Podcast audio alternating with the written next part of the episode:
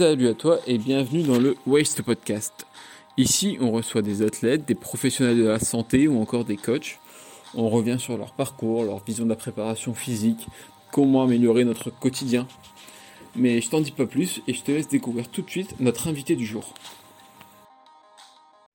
Et avant de commencer ce podcast, je tiens à remercier Reborn, marque d'accessoires et de sport et de fitness 100% française. Je t'invite à aller faire un tour sur la page Instagram. Allez, bonne écoute. Alors du coup, je te, je te redis bonjour, c'est c'est la reprise, ça y est. Et merci du coup d'avoir accepté l'invitation, de m'avoir permis de reprendre avec toi comme, un- comme invité, c'est cool. Salut Vincent, bah écoute, c'est toujours un plaisir d'échanger avec toi sur ton podcast, donc je suis content d'être là et euh, je me réjouis de notre échange aujourd'hui. Bon, je vais pas te redemander de te présenter parce que bon, je pense que tu as l'habitude de le faire, il y a un million de moyens de savoir quitter. Donc on va pas re- repartir là-dessus, juste si tu peux me donner un peu les, les nouvelles actualités pour toi pour commencer, et puis après c'est parti pour les questions. Ouais, avec plaisir, donc une petite mise à jour sur ce qui se passe. Euh, gros, gros changement de rythme euh, au début de l'année, en janvier. À la fin de l'année dernière, j'ai hum, passé mes clients de coaching privé à, à d'autres coachs avec qui j'ai la chance de travailler, David, Marie, Loïc, de manière à pouvoir avoir un petit peu plus de temps pour moi et pour tous les projets sur lesquels je, travaille également, qui me demandent énormément de temps. Et je suis arrivé un petit peu au point de rupture en octobre dernier où j'avais énormément de déplacements et j'avais encore mes jours de coaching privé qui se font beaucoup à domicile. Donc, c'est des journées qui sont longues. C'est, on va dire, 8 heures du mat à, à 8 heures du soir en général, avec 6 à 8 heures de coaching. Et le fait d'allier des gros déplacements et ces grosses journées de travail au retour, ça faisait un petit peu trop pour, euh, pour c'est un, un euphémisme. Et j'ai, j'ai trouvé ma limite de, de capacité de travail à ce niveau-là. Et donc, pour simplement pouvoir plus me dédier euh, au projet que je suis en train de développer et également à passer plus de temps avec ma famille à la maison, eh ben, on a fait cette, euh, transition importante. Donc, tout se passe très bien depuis janvier. J'ai eu un bon mois de janvier à la maison où je n'ai pas beaucoup bougé. Février, j'ai eu deux déplacements. Je suis parti en Allemagne faire un, un petit camp de, de test avec une équipe de crossfitters, avec euh, Patrick Funk et ses athlètes donner un petit séminaire là-bas. Le week-end suivant, j'étais à Paris où j'ai eu la chance de donner un workshop sur les ergots à CrossFit Saint-Maur. Et le samedi, ensuite, à CrossFit Valenton, j'ai pu donner mon séminaire et faire des tests le, jour suivant. Donc, un, gros- week-end de travail. Le reste du mois de février s'est bien passé. Euh, Le week-end qui vient de se terminer, on a construit une belle pergola avec mon frère au jardin. Donc euh, voilà, tous ces, différents projets qui avancent. Euh, ce mois-ci, on, bosse sur le, le programme de course à pied bloc 1 avec mon ami et collègue Max. Euh, donc euh, tout roule, tout avance, peut-être un, un petit peu moins vite que l'année dernière, mais en même temps c'est un rythme de croisière qui, moi, va me permettre de continuer à faire ça dans la durée et de pas me et de pas trop me cramer euh, dans l'immédiat. Ça n'a pas été trop dur de lâcher les clients euh, que tu avais en présentiel? Euh, dur au niveau des, du relationnel, oui, parce que j'adore passer du temps avec mes clients, avec, les, avec ces gens-là. C'est c'est des relations que j'ai construites sur plusieurs années. Donc, bien sûr, il y a cet aspect-là, mais je garde un très bon contact avec eux et je vais continuer à les voir plutôt dans un contexte de hey, on va boire un café de temps en temps ensemble pour, euh, pour voir un petit peu ce qui se passe. Mais de manière générale, pour mon bien à moi, j'ai réalisé, comme je te l'ai dit en octobre-novembre, que j'avais pas vraiment le choix. Que si je voulais que ce nouveau mode fonctionne avec les séminaires, les déplacements, etc., il fallait aussi que, il fallait aussi que je trouve un équilibre. Et euh, c'est- devenu une nécessité en fait euh, à partir du, mois de, novembre où j'arrivais simplement pas à tenir ce rythme-là. Donc euh, voilà, même si c'est un petit peu difficile, je sais que c'est la, bonne solution pour moi sur le long terme. Et je, je suis conforté dans l'idée que, ou par le fait que j'ai pu passer ces clients, euh, les faire transitionner avec les autres coachs que, avec qui je collabore, ce qui veut dire qu'ils continuent d'être suivis, il n'y a pas grand-chose qui change pour eux et qui sont bien encadrés par des gens que j'apprécie particulièrement. Donc c'est chouette d'avancer comme ça. Ok.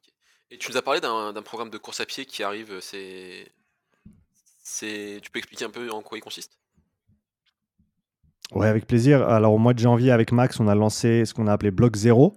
L'idée, c'était d'offrir un, un programme qui, euh, qui, qui est véritablement une introduction à la course à pied en sachant que la course à pied, c'est une super discipline et comme j'évolue pas mal dans le monde du CrossFit, ça reste un paramètre d'entraînement qui doit être abordé vu qu'il fait partie des compétitions, surtout quand tu arrives sur euh, des, demi-finales et, au-delà. Mais je veux dire, dans le CrossFit en général, la compétence de la course euh, fait partie de la conversation quand on parle de, développement cardio.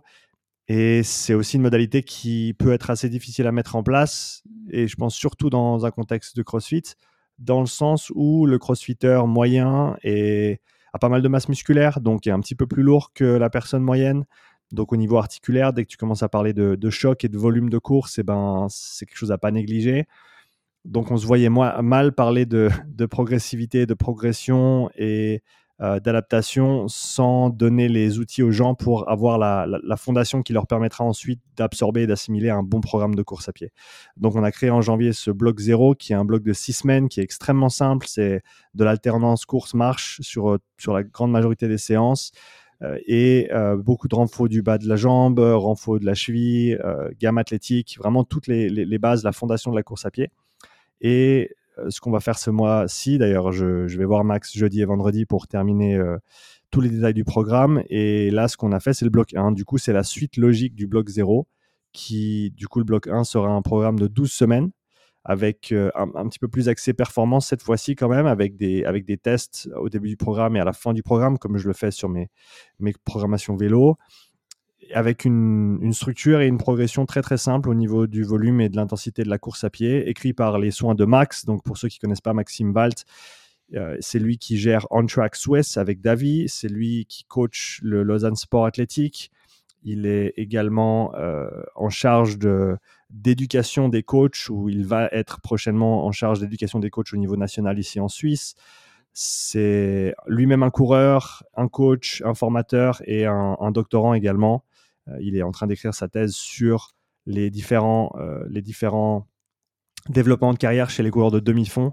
Est-ce que tu commences au 400 et ensuite tu termines au, 1005 et est-ce que tes performances sont mieux que pour les personnes qui commencent au 1005 et terminent au 400 un peu un peu c'est alors je, simplifie hein, il est allé très très loin bien sûr avec tout ça en allant chercher des, milliers de données dans toutes les fédérations européennes donc euh, voilà, c'est un gars qui, vraiment qui touche la course à pied, mais à tous les niveaux et qui est très très bon dans ce qu'il fait. Donc j'ai la chance de pouvoir collaborer avec lui sur ce programme. Et donc ce mois-ci, on a le bloc 1 qui sort euh, au milieu, du mois de mars.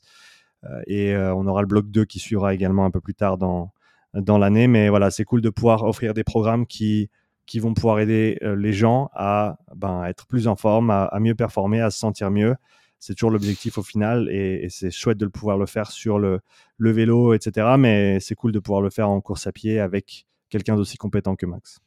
Et ouais, c'est vrai que c'est intéressant parce que tu vois, moi j'ai là j'ai repris la course à pied il y a 2-3 semaines, ça fait un petit ça, ça, je vais pas mentir, ça devait faire 6 mois, un an que j'ai pas vraiment couru. Et waouh, mmh. je pratiquais que du crossfit et je me rends compte que je suis vraiment plus adapté à ça, tu vois. On a beau dire le crossfit ça prépare à tout, ouais, mais ça prépare pas à courir 10 km. Hein. complètement différent musculairement et tout, c'est waouh. Ouais, exactement. Et donc, c'est pour ça qu'on a vraiment pris notre temps avec ce bloc zéro et qu'on ne s'est pas précipité, quitte à, faire deux pas un pas en arrière pour que les gens puissent ensuite faire deux pas en avant. Euh, mais je pense que c'est important quand on aborde la course à pied de le faire avec respect. C'est pas une histoire de peur, c'est pas une histoire de dire aux gens que la course est dangereux ou quoi que ce soit, mais il faut l'aborder avec respect et il faut se préparer en conséquence. Et, et donc, euh, on, espère que, ça va pouvoir euh, aider un maximum de monde à soit se mettre dedans ou se remettre dedans après, après une coupure. Parce qu'au final, je me... justement, du coup, je me posais cette question-là, tu vois. J'ai lu le bouquin de, Fraser, là, et c'est aussi quelque chose que toi, tu disais, que le rameur doit être travaillé comme l'altéro, que chaque mouvement est important. Au final, la course à pied, je me demande, c'est un peu pareil, tu vois, la foulée, tout ça, c'est des choses à travailler aussi spécifiquement, sûrement. Ouais, je dirais que c'est un entre-deux. Tu vois, as, je ferais trois catégories pour simplifier. Le vélo comme modalité de développement physiologique, si on veut parler comme ça. On va voir, pouvoir développer les qualités brutes, si on veut bien, avec, euh, sans aucune contrainte technique, virtuellement.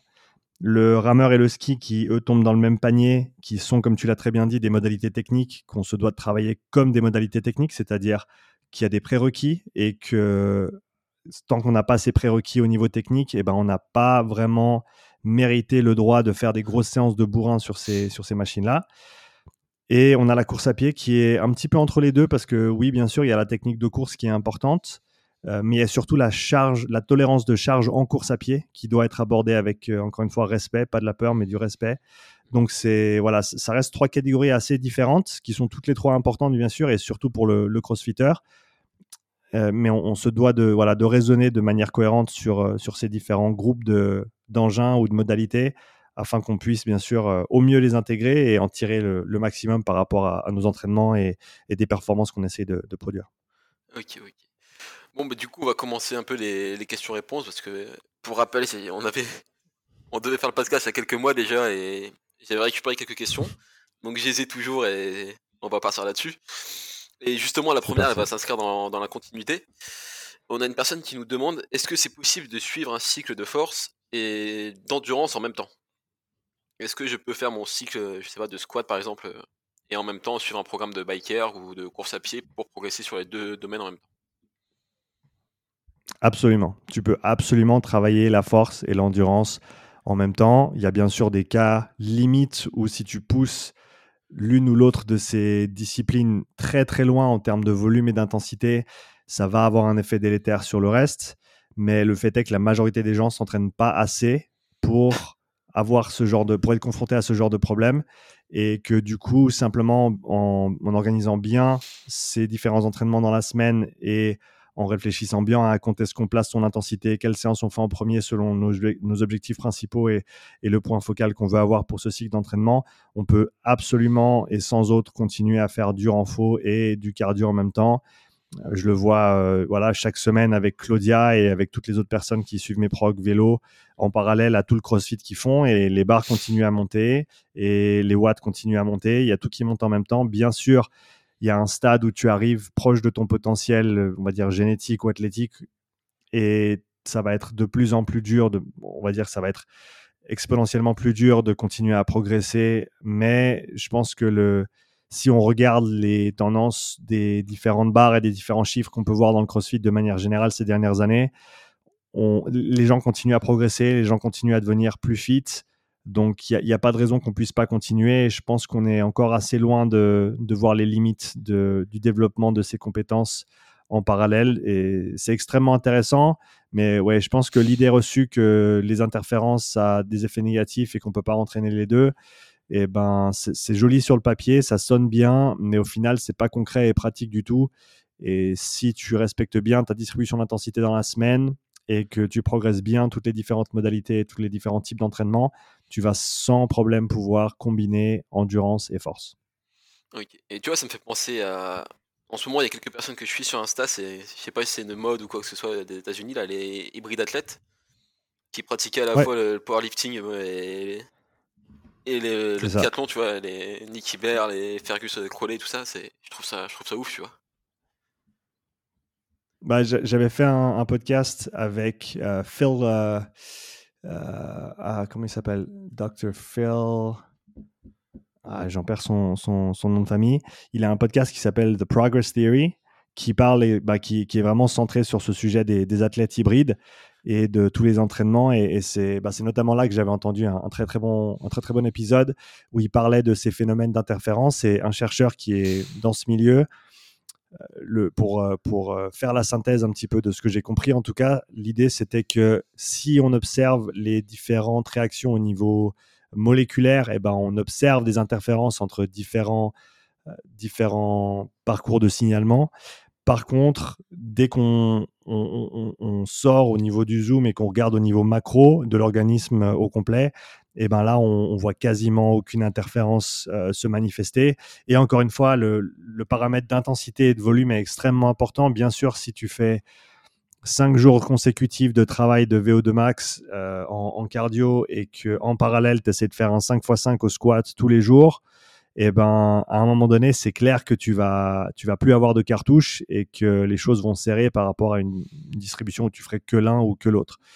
Mais si tu organises intelligemment tes entraînements, et eh ben, ces situations ne vont pas se manifester et donc tu ne devrais pas avoir de soucis. Donc, ouais, pour ceux qui veulent aller un peu plus loin et qui comprennent bien l'anglais, The Progress Theory, c'est un chouette podcast à écouter dans ce contexte. Ok, bah, j'écouterai ça sur le chemin du retour là après. du coup, la, question suivante, elle est un peu dans le même, dans la même, la même thématique, excuse-moi. On me demande si c'est possible de développer l'endurance et prendre du muscle en même temps. Est-ce que c'est contre-intuitif ou pas? Pareil, bien sûr que tu peux. Donc je peux améliorer mon 10 km. Non, en même alors temps, hein. après, tu peux absolument faire les deux. Le facteur limitant dans ce contexte-là, ça va devenir gentiment les calories. Mmh. C'est-à-dire qu'il faut t'alimenter pour être en surplus calorique, pour gagner en masse musculaire, et il faut euh, bien sûr avoir assez de calories par rapport à ta charge de travail. Donc selon le nombre d'heures euh, que tu t'entraînes par semaine, eh ben, les calories nécessaires pour soutenir ce développement vont être conséquentes. Et donc, ben, on en arrive au fait qu'il faut être bien entouré au niveau nutrition si tu veux pousser les deux euh, au maximum et qu'il faut il faut manger beaucoup. Il faut manger beaucoup, ça devient presque une partie, partie intégrante de l'entraînement en elle-même parce que parce qu'il faut tellement manger que les seuls moments où tu t'entraînes pas et tu te reposes pas, ben tu, les passes à manger. Euh, donc euh, voilà, c'est la réalité de la chose, mais ça fait partie du jeu. C'est un peu à l'instar de ce qui se passe euh, dans le triathlon. J'ai eu la chance d'échanger avec Olav Alexander, qui est le coach des, Norvégiens, qui s'en sortent pas trop mal en, en triathlon ces jours-ci. Et, il quantifie même plus les, entraînements en, heures, il les quantifie en calories. Parce que le facteur limitant pour eux est, devenu le nombre de calories que les gars peuvent absorber pour produire le, ou pour soutenir le, volume d'entraînement qu'ils s'imposent. Donc euh, voilà, on n'en est peut-être pas encore là dans le CrossFit, mais de manière générale, il faut vraiment manger. Je pense que la plupart des gens mangent pas assez par rapport au volume d'entraînement qu'ils essayent d'assimiler. bah c'est vrai que pour l'anecdote, j'avais essayé de prendre un peu de poids, tu vois, et bon, je suis dans une période où j'avais aussi un bon volume d'entraînement. J'étais monté mmh. à 4200, 4300 calories par jour. C'était, j'ai tenu trois semaines, je crois. Impossible. Ouais, j'avais, l'impression de passer mon temps à digérer, à manger. Et... c'est dur. Hein. c'est ça, c'est ça. Ça fait vraiment. Bah, tu regardes le cas extrême, c'est les, c'est les athlètes de strongman. Et, et tu vois qu'ils doivent manger entre 8, et 10 000 calories par jour. Ah, ils passent leur temps à faire ça, quoi. Et il te faut, il te faut déjà trois sponsors rien que, rien que pour avoir assez à manger euh, tous les jours pour, euh, pour t'entraîner comme tu le fais et pour euh, maintenir cette masse musculaire qui n'est pas gratuite. Hein. Métaboliquement, la masse musculaire, ça coûte cher et énergétiquement parlant aussi. Donc il faut voilà, il faut l'alimenter. Donc c'est voilà, c'est une contrainte de plus, mais pour celui ou celle qui veut s'entraîner beaucoup et qui veut développer toutes ces choses en même temps et qui veut tirer le meilleur parti de, de, de son potentiel, et eh ben ça devient une nécessité. Ouais, après c'est un budget aussi à force. Hein. C'est ça. Exactement. Ça fait partie de, ça fait partie de l'entraînement. Et question suivante, c'est une personne qui se prépare à des tests, des tests euh, physiques apparemment. Il demande ce que tu pensais de, du fameux Luc Léger en test de conditions physiques? Parce que c'est un truc que je sais pas comment ça se passe en Suisse. Bah, je sais qu'en France, on le retrouve partout. Dans les tests militaires, police, pompiers, etc. Ça, partout. Je sais pas si en Suisse c'est pareil. Euh, oui, il est, il est, il est utilisé assez souvent, il est assez, euh, il est assez développé. Euh, j'ai rien, rien contre ce, test. C'est un format de test qui a, été utilisé depuis très longtemps et qui, bah, visiblement, l'est encore. Euh, le, test, la seule manière de juger un test, c'est de, de, se dire quelles informations j'essaie d'extraire du test. Et donc, tant qu'on a un raisonnement qui est cohérent par rapport au protocole qu'on utilise et quelles informations on essaie d'extraire, eh ben, notre choix, il peut être justifié. Cela dit, les tests, c'est toujours des compromis. Il n'y a jamais un test parfait euh, et un test qui ne va pas du tout. C'est toujours dans l'entre-deux, c'est toujours dans la zone grise. Et quand je parle de compromis, c'est simplement quel est le meilleur compromis, quel est le protocole qui va me permettre de minimiser les, euh, les, désavantages d'un protocole donné ou d'une situation donnée, ou du temps que j'ai imparti pour effectuer ces tests, et des données que j'essaie de collecter. Et c'est un petit peu toujours le jeu. Donc, pour ceux qui, qui, trouvent que le Luc Léger est le meilleur compromis dans la situation dans laquelle il se trouve, eh ben, écoute, c'est très bien. Et tant que les données peuvent être utiles euh, à, l'issue de ce test, eh ben, je vois pas de problème à utiliser ce, ce test d'effort. Et pour toi, ça permet vraiment d'estimer la capacité d'endurance de quelqu'un ou...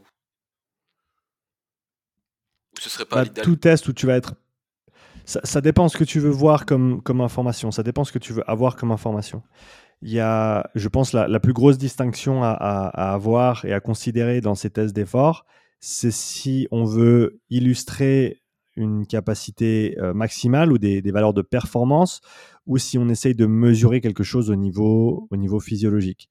Et c'est là où je pense qu'il y a une distinction importante dans le conditionnement en général, dans le cardio en général, c'est que les informations les plus intéressantes, en tout cas pour moi à l'heure actuelle, sont des, informations qui vont être euh, obtenues à des intensités sous-maximales via des, mesures physiologiques.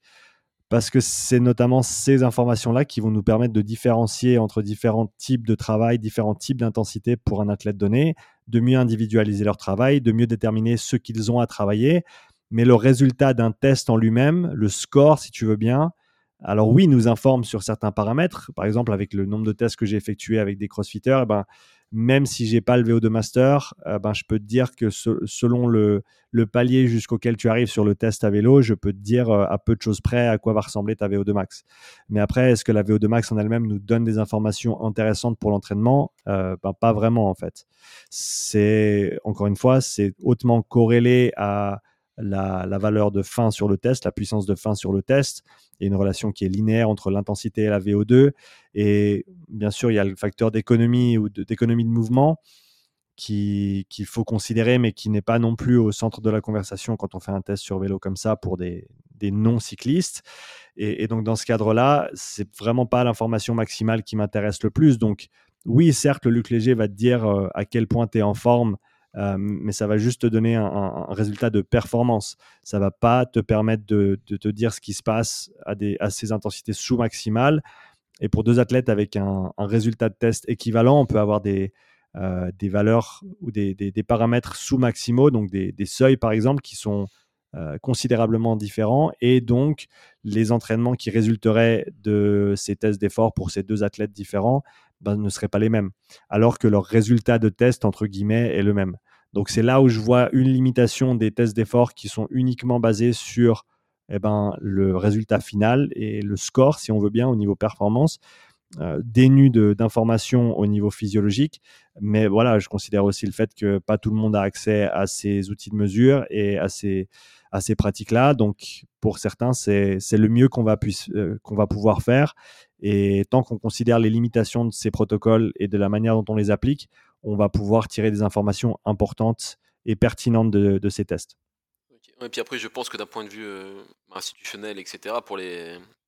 quand c'est dans le cadre d'un concours, ce qui est pratique, c'est qu'un nuque léger, ça va durer euh, allez, 15 minutes, on va dire, 15-20 minutes maximum. Tu peux envoyer 15 bonhommes à la fois et c'est vite réglé. quoi. Bah c'est exactement ça et je pense que la considération logistique, elle est trop souvent mise de côté. Moi, je me rappelle quand je, bossais avec l'équipe de rugby ici euh, à Nyon, et eh ben, j'avais beau avoir tous les outils de quantification et de mesure pour, euh, euh, pour faire des profils force-vitesse, pour mesurer des sprints, pour aller assez loin dans tous ces paramètres-là. Le fait est qu'on avait deux séances d'entraînement par semaine, que la moitié de cette séance devait être du rugby, que du coup, en termes de prépa physique, j'avais un temps qui était très restreint, qu'on n'avait pas beaucoup de temps pour la pré-saison et être prêt pour les premiers matchs du championnat, qu'on avait une très très belle piste d'athlétisme au stade de Colovray et que du coup, le test le plus pertinent pour moi, c'était un demi-cooper. C'était un test de 6 minutes en continu sur la piste. Est-ce que c'est spécifique au rugby? Pas du tout. Est-ce que ça me donne des informations que je peux ensuite utiliser pour séparer mon groupe de 30, 40, 50 bonhommes selon les soirs et euh, individualiser, euh, on va dire, par groupe au moins, pas par personne, mais euh, par groupe, les, le type de course qu'on va faire, les distances de course, les temps de course pour que ce soit quand même cohérent et que les piliers doivent pas forcément scoltiner exactement euh, les mêmes kilomètres que, les ailiers, eh ben, ce test de 6 minutes fonctionnait très très très bien pour moi. Et c'était aussi un, des formats de test les plus simples et les plus rapides que je puisse mettre en place. Et donc sur toute la pré-saison, je passais 12 euh, minutes à tester, 6 minutes au début, 6 minutes à la fin. Mmh est-ce que c'était représentatif de tous les progrès qu'on avait eus pendant cette pré-saison sur des paramètres de vitesse, des paramètres de préparation au contact, des choses comme ça? Absolument pas. Mais le fait est que si je passais deux jours à faire des tests, eh ben, je perdais déjà une semaine d'entraînement. Et donc ça, ça valait vraiment pas la peine. Donc cet équilibre logistique, il est extrêmement important à mon avis. Et des fois, ça vaut largement la peine de euh, d'être moins euh, précis et moins exact et moins parfait au niveau des tests simplement pour qu'on soit plus cohérent au niveau de l'approche de l'entraînement en elle-même. Ok, ok. Puis après, c'est pareil, si tu testes sur un jour J, c'est toujours, c'est pas forcément représentatif exactement, mais bon, tu fais ce que tu peux, ce que tu as, tu vois. Moi, je sais que par exemple, j'en ai, j'en ai mangé des Luc Léger, des Cooper, tu vois. C'est un truc que j'appréhende énormément. Quand j'arrive dessus, psychologiquement, je suis pas bien, tu vois, à chaque fois. Je me mets la pression, etc. C'est compliqué à gérer, tu vois. Mais ça, c'est la nature du test. De toute façon, c'est aussi un des désavantages d'un test à un, instant T dans le temps. C'est que, est-ce que tu étais en forme ce jour-là? Est-ce que tu as, eu deux jours de fatigue derrière et du coup, ton test, il n'est pas représentatif de ce que tu peux normalement faire? Est-ce que c'était au contraire un jour euh, vraiment, vraiment bien par rapport au reste des jours qui n'étaient pas, pas si bien que ça? Donc, si on veut vraiment pousser cette réflexion au bout, c'est vrai que le mieux, c'est d'avoir un mélange entre les tests et l'entraînement qui est constant chaque jour on s'entraîne, mais un entraînement est aussi un test. Et si on peut quantifier euh, différents paramètres en cours de route, eh ben, on va pouvoir autoréguler les entraînements selon la situation du jour, de la semaine et du mois. Et bien sûr, avoir une approche beaucoup plus pointue de, de cette planification.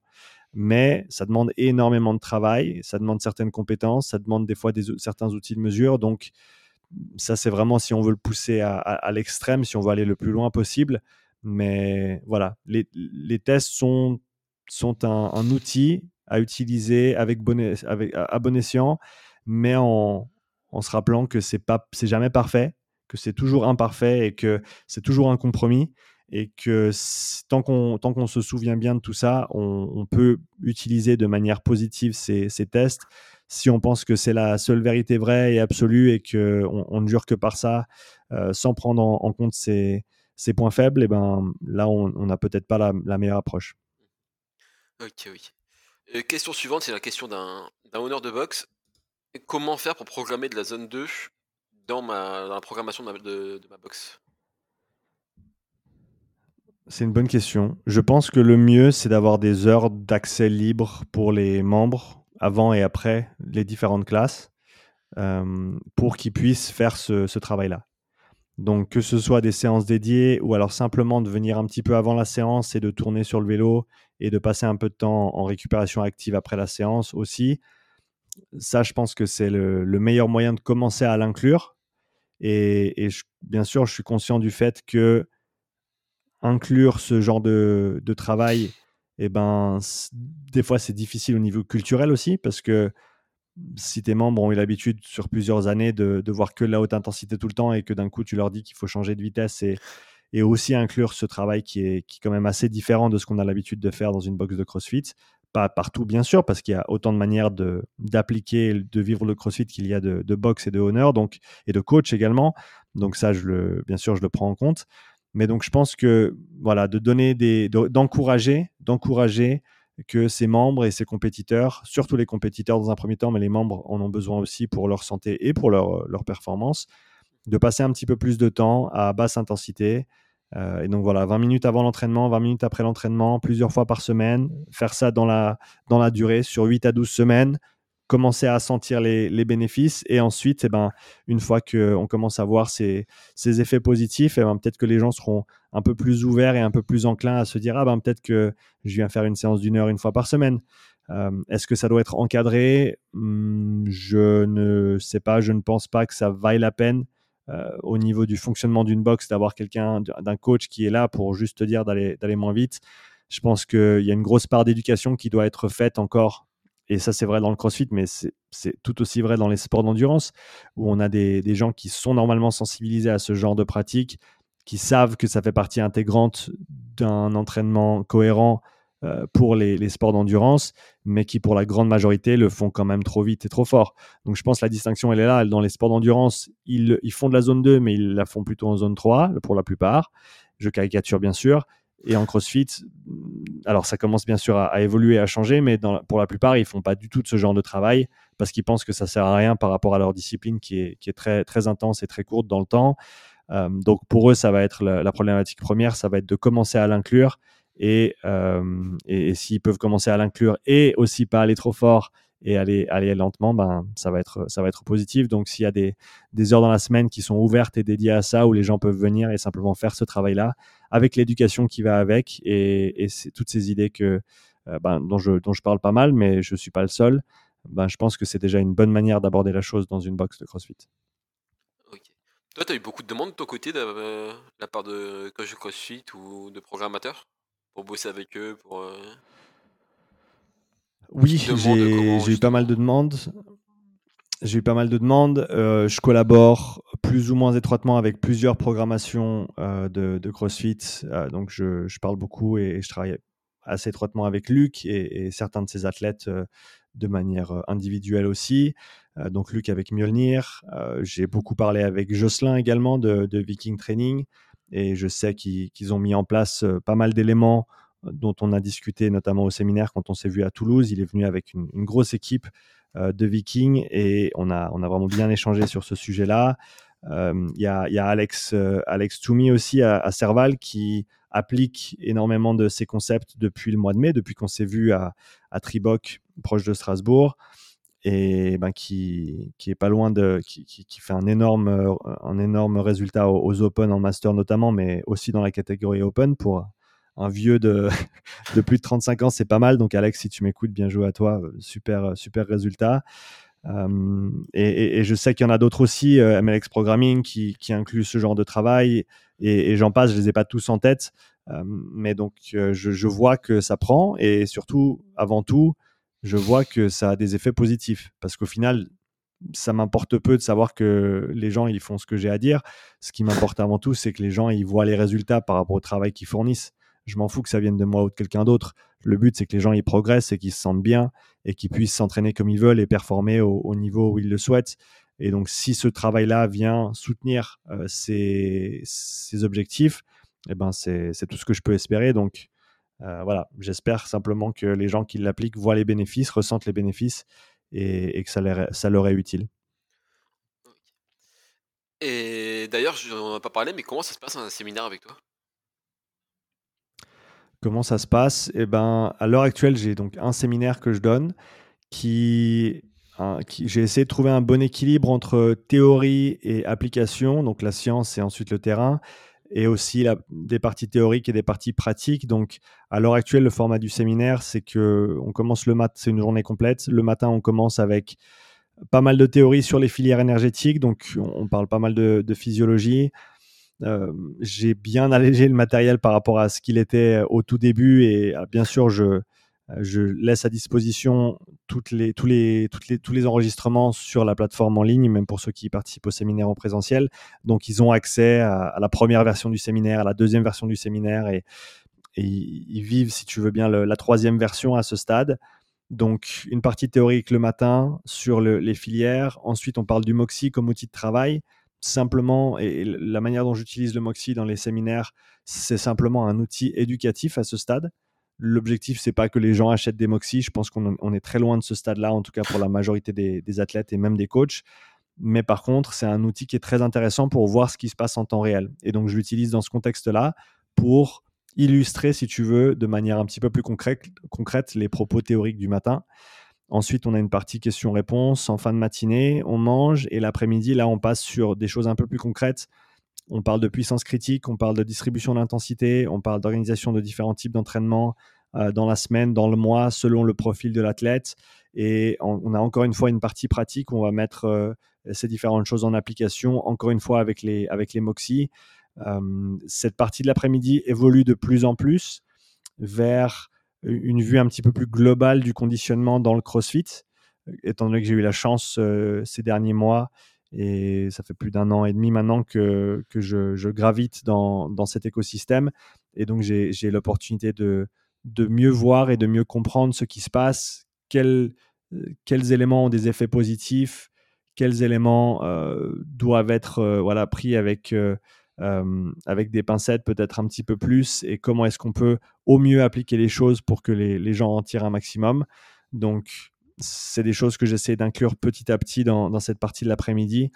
Je le dis toujours, hein, le, séminaire, c'est de toute façon quelque chose de vivant, c'est quelque chose qui évolue. À chaque fois que je fais un séminaire, je donne un séminaire, eh ben, j'en apprends beaucoup et je modifie pas mal d'éléments du séminaire pour l'échéance suivante. Euh, ça, ça va continuer à évoluer au cours de l'année et j'ai aussi un, un deuxième séminaire qui va arriver d'ici la deuxième partie de l'année sur l'aspect respiratoire, sur la théorie du, système respiratoire et, l'application des entraînements respiratoires notamment pour le contrôle et la performance sportive. Donc voilà, mais à ce stade, donc j'ai un séminaire que je donne qui, essaye de, vraiment survoler et de, faire le tour la théorie et la pratique euh, et, euh, autant au niveau euh, conceptuel, au niveau concret, sur tout le travail de, cardio, de conditionnement, peu importe comment on veut l'appeler. Pas, pas, uniquement dans le CrossFit, mais vu que c'est la majorité de la démographie avec laquelle je travaille à l'heure actuelle, c'est quand même biaisé un peu de, ce côté-là. Et d'ailleurs, ouais, c'est vrai que tu parles de plus en plus de, respiration, etc. C'est quelque chose que tu aimerais. C'est un point sur lequel tu aimerais sensibiliser les athlètes aussi? La manière de gérer euh, Ça fait. Bien sûr, ouais, ça fait, ça fait longtemps que, que j'y pense et que j'en parle et que je le mets en application aussi, mais à une échelle un peu plus restreinte que ce que je fais à l'heure actuelle avec tous les autres programmes d'entraînement.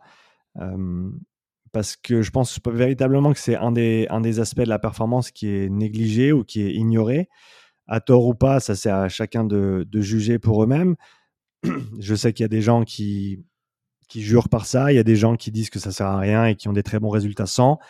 Donc je pense que sur cet aspect-là, c'est beaucoup plus individuel, qu'il n'y a pas de recette miracle, que bien sûr, si tu sens que ta respiration te gêne et te restreint sur euh, différents efforts, bah, ça peut être quand même très intéressant de t'attarder sur ce paramètre-là et de le travailler de manière spécifique. Euh, mais il faut que, voilà, soit tu en aies le besoin, soit tu es assez curieux pour dédier un petit peu de temps et un petit peu d'effort à, développer ça. Euh, donc c'est quelque chose qui m'a toujours intéressé et je pense qu'au niveau physiologique, c'est aussi un système qui est extrêmement intéressant, qui est hautement intégré dans tous les autres systèmes dont on parle, euh, que ce soit cardiovasculaire, que ce soit métabolique, euh, etc.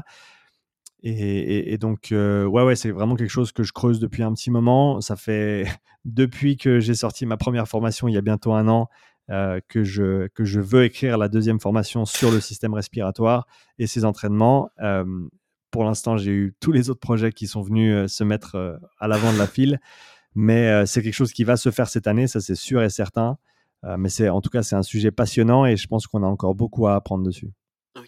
Et est-ce que tu aurais, je sais pas si je ne pas une pilule magique, hein, mais est-ce que tu aurais un moyen de savoir si un athlète utilise bien son système respiratoire ou pas? Un test ou quelque chose comme ça? Alors, un des paramètres que j'observe durant les tests d'effort, c'est notamment la quantité d'air que l'athlète utilise par respiration par rapport à sa capacité respiratoire de base. C'est-à-dire que dans les tests d'effort complet, je fais faire un test de spirométrie, c'est-à-dire que tu vas souffler dans un petit appareil et ça va nous donner une information sur ta capacité respiratoire. Donc ça va nous dire en gros quelle est la taille de tes poumons et quel volume d'air tu peux expirer dans la première seconde d'une expiration prolongée. Et c'est cette valeur-là que je prends comme référence. Euh, je prends, si je ne me trompe pas, je prends 80% de cette valeur du, FE, du, VEMS 1, qui veut dire le, volume expiratoire maximal en une seconde. Donc je prends ce VEMS, cette valeur de VEMS qui est, euh, qui est donnée en litres. Je prends 80% de cette valeur et pour moi, c'est ça, ce serait le volume courant idéal qu'on devrait retrouver durant un effort dynamique. Et donc après, pendant le test, euh, si on utilise le VO2 Master, et eh ben, je peux voir combien d'air la personne respire par respiration à, différents, à différentes intensités et euh, avec différentes fréquences aussi respiratoires qu'ils vont employer. Et donc par rapport à ça, j'arrive à dire si la personne utilise de manière efficace son, son volume ou pas. Donc ça, c'est un paramètre, mais je me base de plus en plus sur le ressenti. Je pense que le ressenti, c'est aussi quelque chose qu'on laisse de côté et qu'on n'utilise pas assez. On aime bien les chiffres et je suis le premier à, adorer les chiffres, la physiologie et tout ce qui est quantifiable mais le RPE, il est tout aussi quantifiable, il est tout aussi important, voire plus important, euh, parce que parce qu'au final, on travaille avec des humains et l'humain n'est pas une machine, et donc on doit considérer la manière dont l'humain répond à l'entraînement qu'on lui impose. Et selon le jour ou selon la personne, on peut avoir deux entraînements exactement identiques et des réponses qui vont être complètement différentes. Et donc on doit considérer ce paramètre de, ce paramètre de perception. Donc pour moi, en gros, à l'heure actuelle, dès le moment où tu me dis j'ai dû arrêter le test à cause de ma respiration. C'était pas mes jambes. Les jambes, ça allait encore. J'aurais pu aller encore un peu plus, mais la respiration m'a forcé à m'arrêter parce que, euh, parce que j'ai perdu le contrôle, parce que euh, je sens que je respire trop vite et, ça me donne, ça m'angoisse. Euh, peu importe la raison, si ton système respiratoire te limite au niveau de tes efforts, eh ben, je vais te conseiller de travailler sur ce paramètre-là, simplement parce que tu m'as dit que c'était un paramètre qui était, qui était limitant pour toi. Donc, voilà, les datas, c'est bien, mais ça a, aussi, ça a aussi ses limites. Et des fois, simplement de parler à l'athlète et d'écouter ce qu'elle a à dire, euh, peut nous donner des, pistes très intéressantes à explorer. Et du coup, vu que tout est lié dans, le fitness, est-ce que le travail de zone 2 peut, permettre justement de bosser sur sa respiration? Le fait de bosser à basse intensité, est-ce que ça peut permettre de peut-être plus se concentrer sur comment on respire, etc. essayer d'y travailler en mode Alors, se concentrer, oui. Se concentrer, oui. Je pense que c'est d'ailleurs une des meilleures choses qu'on puisse faire avec son travail de basse intensité, c'est de réduire sa fréquence respiratoire, d'augmenter son volume respiratoire, donc de respirer plus lentement et plus profondément, simplement pour gagner en contrôle. Après, ce qui est intéressant, c'est que la basse intensité, c'est un des seuls moments où le système respiratoire va véritablement pas être sollicité, euh, en tout cas, ouais, vraiment très très très peu. Donc, euh, c'est pas nécessairement le meilleur moment pour tous les types de travail respiratoire, mais encore une fois, ça dépend toujours de ce qu'on veut travailler parce que je pense que pour ceux qui n'en ont jamais entendu parler, l'entraînement respiratoire est unidimensionnel, c'est-à-dire tu entraînes ton système respiratoire, point. Il y a une manière de le faire. Non, il y a plein d'outils différents, il y a plein de pratiques différentes, il y a plein de contextes différents. Et selon la personne, selon les besoins, selon les limitations, selon les disponibilités, eh ben, on va travailler euh, avec ces différents outils, ces différentes situations, ces différentes intensités, ces différentes pratiques. Donc il y, a vraiment tout un monde à découvrir de ce côté-là. Et euh, oui, donc la zone 2, c'est un moment où on peut se focaliser sur sa respiration, y penser un petit peu plus et, peut-être revenir euh, de manière un petit peu plus consciente sur, sur cet aspect-là. Mais c'est de loin pas le moment où la respiration va être la plus sollicitée. Ok. Et du coup, pour revenir un peu sur les questions qui, qui avaient été posées, on s'est un peu éloigné. Mmh j'ai quelqu'un qui s'entraîne dans une salle, une grande ancienne, donc sûrement un fitness park, basic fit, quelque chose comme ça, qui demande si c'est possible de faire de la zone 2 sur mmh les vélos disponibles là-bas. Donc il n'y a pas de biker, ce serait plus des vélos elliptiques, des vélos d'appartement, quoi, classiques.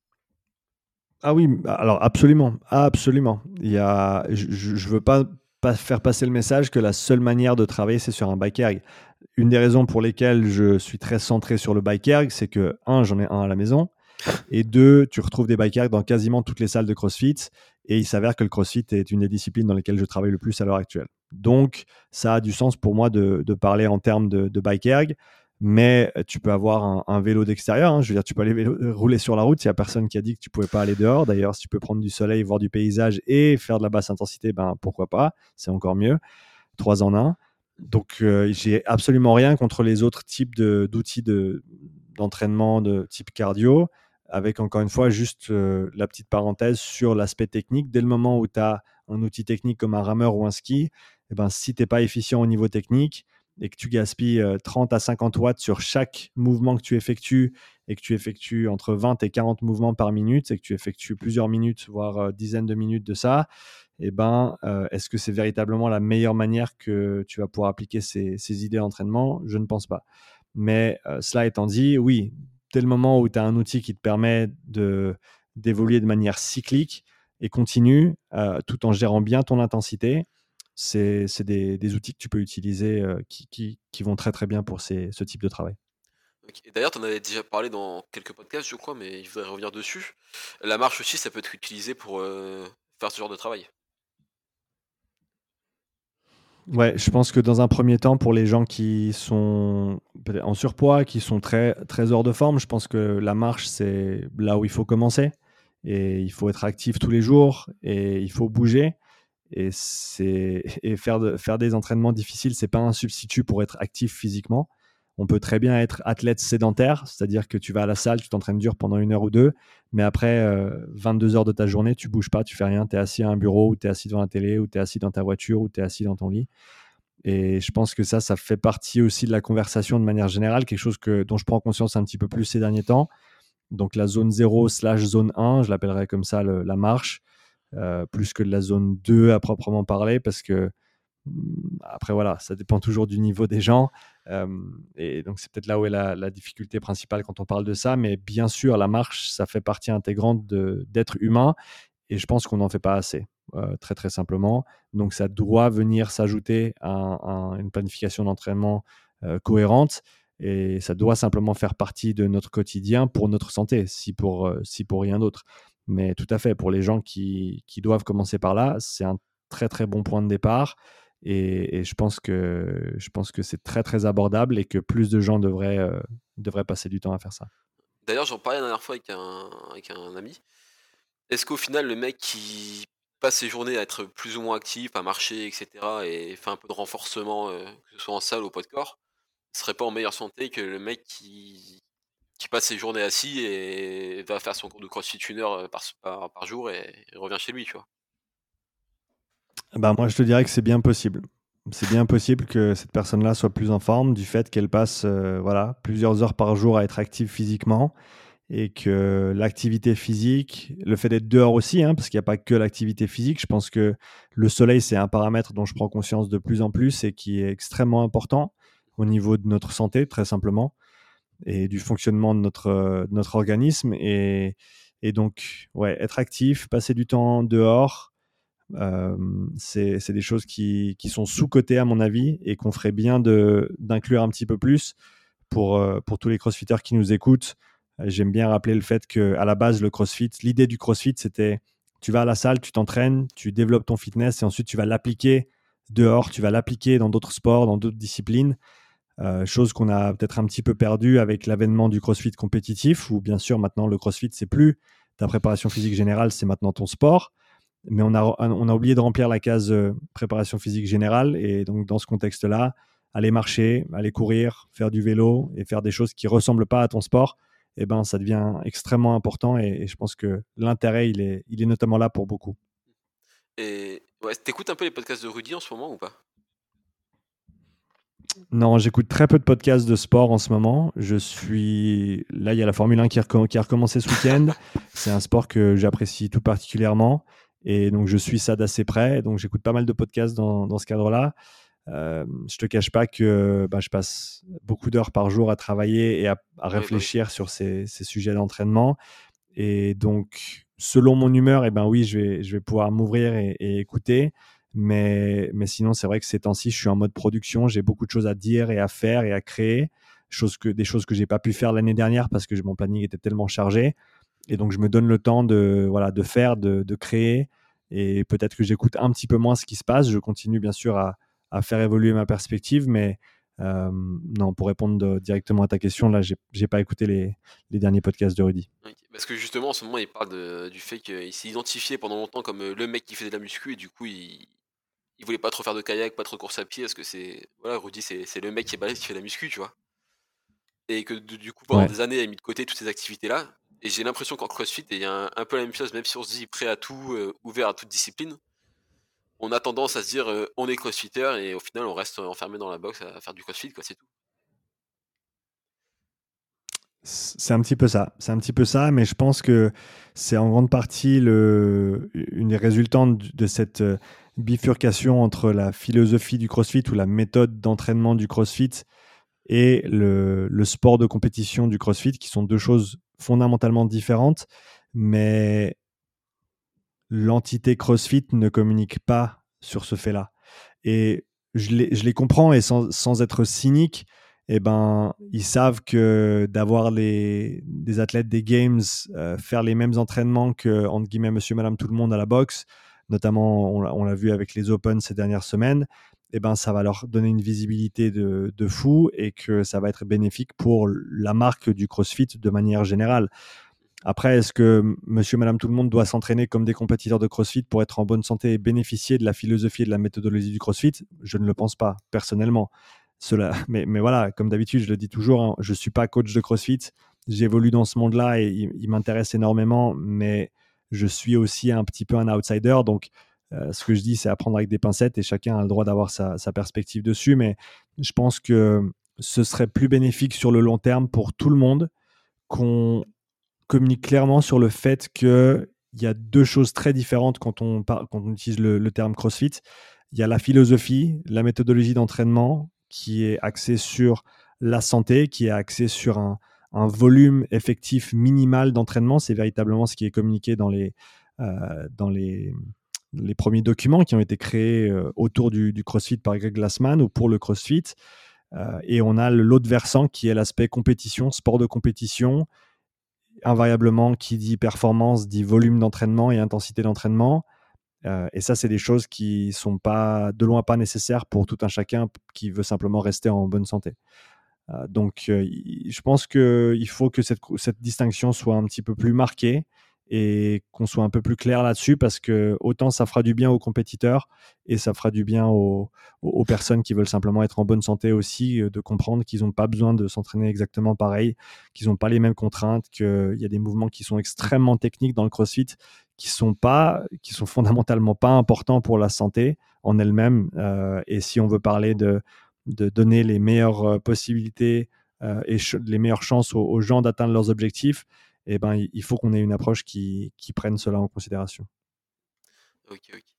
Bon, on approche bientôt de, de l'heure, du coup, on va, on va finir avec les questions un peu plus, euh, un peu plus relax. J'ai quelqu'un qui me demande est-ce qu'il y a un athlète en particulier que, que tu aimerais tester? Ça m'intéresse toujours de voir ce qui se fait au plus haut niveau dans le sport. Donc, euh, bah, je pense que Roman serait quelqu'un, Roman Kronikov serait, quelqu'un de très très intéressant à tester sur les ergos notamment. C'est bah, le monde dans lequel je, ou c'est le, on va dire, c'est le versant dans lequel je suis. Donc, euh, de, voir un des, meilleurs sur ces machines et, de voir ce dont il est capable et, et, quelle valeur physiologique on parle avec un, athlète comme ça, ce serait extrêmement intéressant à mon avis. Euh, cela étant dit, voilà, j'ai énormément de respect pour tous les athlètes qui sont, euh, qui sont dans ce sport et, donc, plus j'avance et plus j'ai la chance de, de tester du monde et de, comprendre euh, voilà, différentes forces, différentes faiblesses et, les choses qui doivent être travaillées. Mais voilà, si je devais mentionner une personne, je dirais Roman, je pense. Ok. Bon, honnêtement, il y a quelqu'un qui j'aimerais bien que tu te voir tester, tu vois. C'est Marine Leleu. Ouais. Si elle a bah, vraiment impressionnante dis, je, performance et tout, je trouve ça c'est une extraterrestre quoi. Ouais, bah écoute, comme je te dis, moi, plus, j'ai d'informations, mieux c'est. Et peut-être, je te dirais, pour complémenter ma, réponse, euh, ça m'intéresse moins d'avoir une personne en particulier, ça m'intéresse plus d'avoir 10, 20, 30, 50, 100 tests de plus pour, euh, pour vraiment mieux comprendre comment, comment, comment ces choses euh, se passent, comment ces différents athlètes évoluent, comment les différents profils, quelles sont leurs forces, leurs faiblesses, dans quelle mesure on peut les aider à faire encore mieux que, ce qu'ils ont déjà. Euh, parce que c'est toujours ça, en fait, le, le test en lui-même, ben, il dit où se trouve la personne, et certes, on peut comparer d'une personne à l'autre, mais ce qui m'intéresse moi le plus, c'est de savoir voilà, où, où, où en est la personne aujourd'hui, qu'est-ce qu'on peut faire dans 6 mois, qu'est-ce qu'on peut faire dans 12 mois, qu'est-ce qu'on peut faire dans 24 mois. Et ça, c'est plus intéressant encore que de dire euh, un tel est plus fort qu'un tel. Euh, mais encore une fois, voilà, le, plus de gens je pourrais tester, le, plus content je serai. Euh, une, autre question un peu plus euh, relax aussi, c'est comment toi aujourd'hui tu gères ton entraînement? Alors mes entraînements à l'heure actuelle, donc là j'ai fait beaucoup de vélo ces derniers mois. Le mois de janvier, j'ai accumulé plus de vélo que je crois que c'était mon plus gros mois d'entraînement sur le vélo. J'ai fait 30 heures de vélo dans le mois. J'étais très content par rapport à ça. pour ceux qui me suivent depuis un petit moment, ils savent que j'ai eu des problèmes de, dos il y a de ça 3 ans, 3 ans, 4 ans en arrière maintenant que ça va de mieux en mieux. Mais là, en, février, j'ai eu euh, deux semaines assez difficiles. Euh, j'ai mon dos qui a serré de nouveau et voilà, donc ça, complique pas mal les choses. Et de, de ce fait, j'ai décidé, alors de par le fait que j'ai le temps et, et, je peux me le permettre maintenant aussi, j'ai commencé à travailler avec David, euh, mon, ami, mon ami et collègue David Rivera, qui gère Basics Fitness et Overall Fitness and Martial Arts ici à Vic, donc à côté de Nyon qui est une salle qui n'est pas affiliée CrossFit, mais voilà, il s'inspire de, énormément de la méthodologie et il la complémente avec, euh, avec plein d'autres disciplines également. C'est quelqu'un d'extrêmement complet, David, d'extrêmement compétent. Et euh, donc, il m'encadre maintenant deux fois par semaine. Donc, on, a deux séances d'entraînement euh, par semaine et il m'aide à faire les mouvements dont j'ai encore peur, à me mettre dans les positions qui, qui me font flipper, parce que malgré tout, quand tu as eu mal au dos pendant plus de deux ans, et des séquelles, tu en as pas mal. Euh, et pas nécessairement physiques, hein, mais surtout psychologiques. Donc voilà, vaincre la peur, se mettre dans des positions que dans lesquelles je ne me mettrai pas tout seul et travailler des choses auxquelles peut-être j'ai pas pensé, simplement parce que j'ai aussi mes œillères et, et, je pense que c'est très très difficile de programmer pour soi. Et donc j'ai décidé, euh, j'ai décidé euh, suite à, tout ça de, de, travailler avec David. Donc euh, voilà, j'ai la chance de bosser avec lui maintenant deux fois par semaine. Donc on fait un peu de renfort général, mais surtout du travail axé sur mon dos, mobilité et force de la, de la colonne et de tous les muscles de soutien.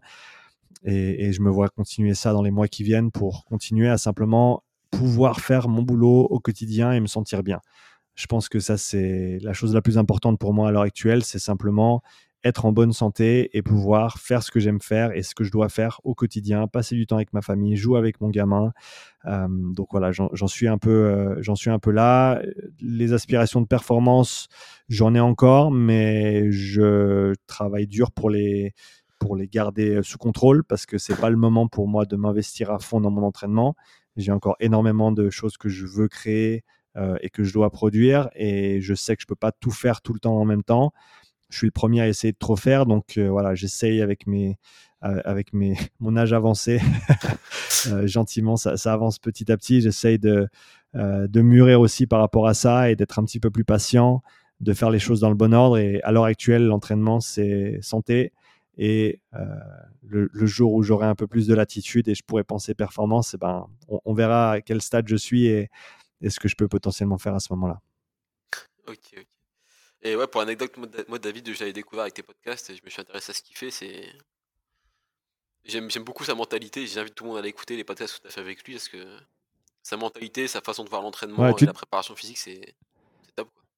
Tu l'as, tu l'as déjà reçu sur le podcast ou pas? Oui, j'ai déjà reçu. Ouais, j'ai déjà reçu et j'avais vraiment bien aimé. super.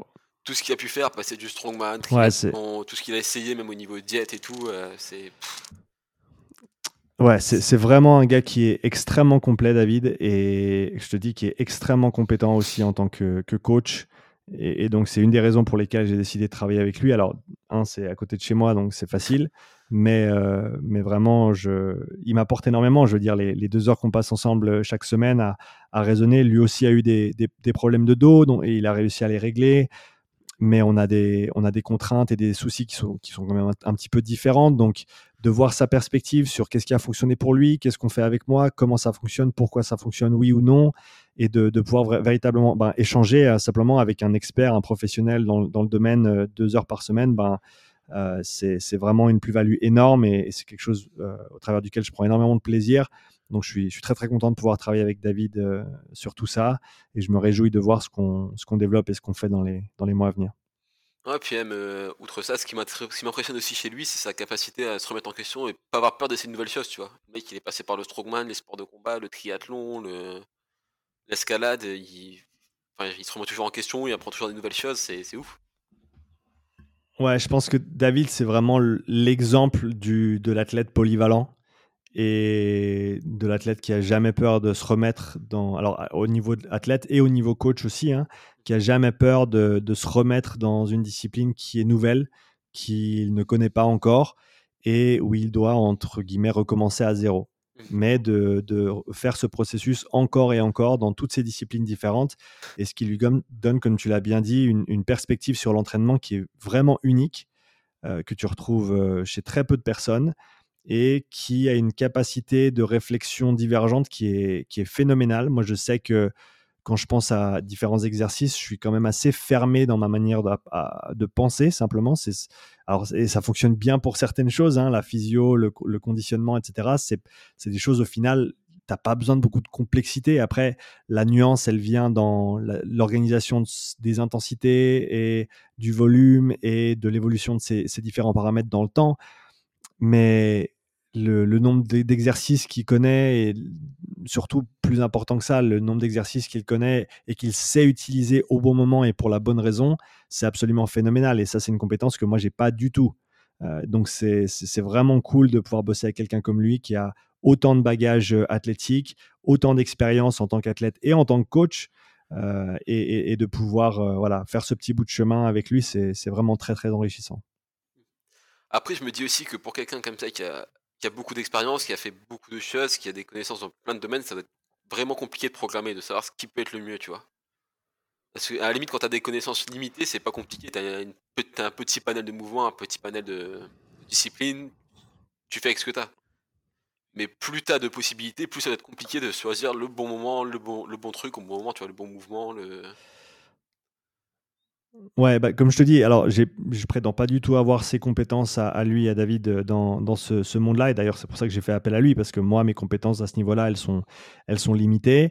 Et euh, j'ai vu aussi les limites de ce que je pouvais faire avec moi-même dans ce cadre-là, avec, euh, comme je te l'ai dit avant, hein, encore pas mal de peur, pas mal d'appréhension sur différentes positions et différents mouvements vis-à-vis de mon dos. Et, donc, j'ai simplement vu que ce n'était pas suffisant pour faire le travail et pour continuer à évoluer et qu'il fallait que je fasse appel à, à quelqu'un d'autre. Donc, ouais, je pense que c'est bien de connaître ses forces, mais c'est encore plus important de connaître ses faiblesses parce que ça veut dire que tu peux mieux t'entourer et parer, si on veut bien, à ses limitations et, et, du coup construire une chouette équipe autour de toi. Bon, bah, je vais pas te prendre forcément beaucoup plus de temps. On arrive à l'heure de podcast. Je vais juste pour finir te demander si tu as quelqu'un en particulier à me recommander en prochain invité? Et je te laisse euh, alors attends, je vais réfléchir un peu. Euh, laisse-moi prendre quelques instants pour, euh, pour réfléchir là-dessus. qui c'est que tu devrais recevoir en podcast? Alors, quelqu'un qui parle français, j'imagine, ce sera un petit peu je plus. peux essayer en anglais, mais je suis pas sûr que ce serait très agréable.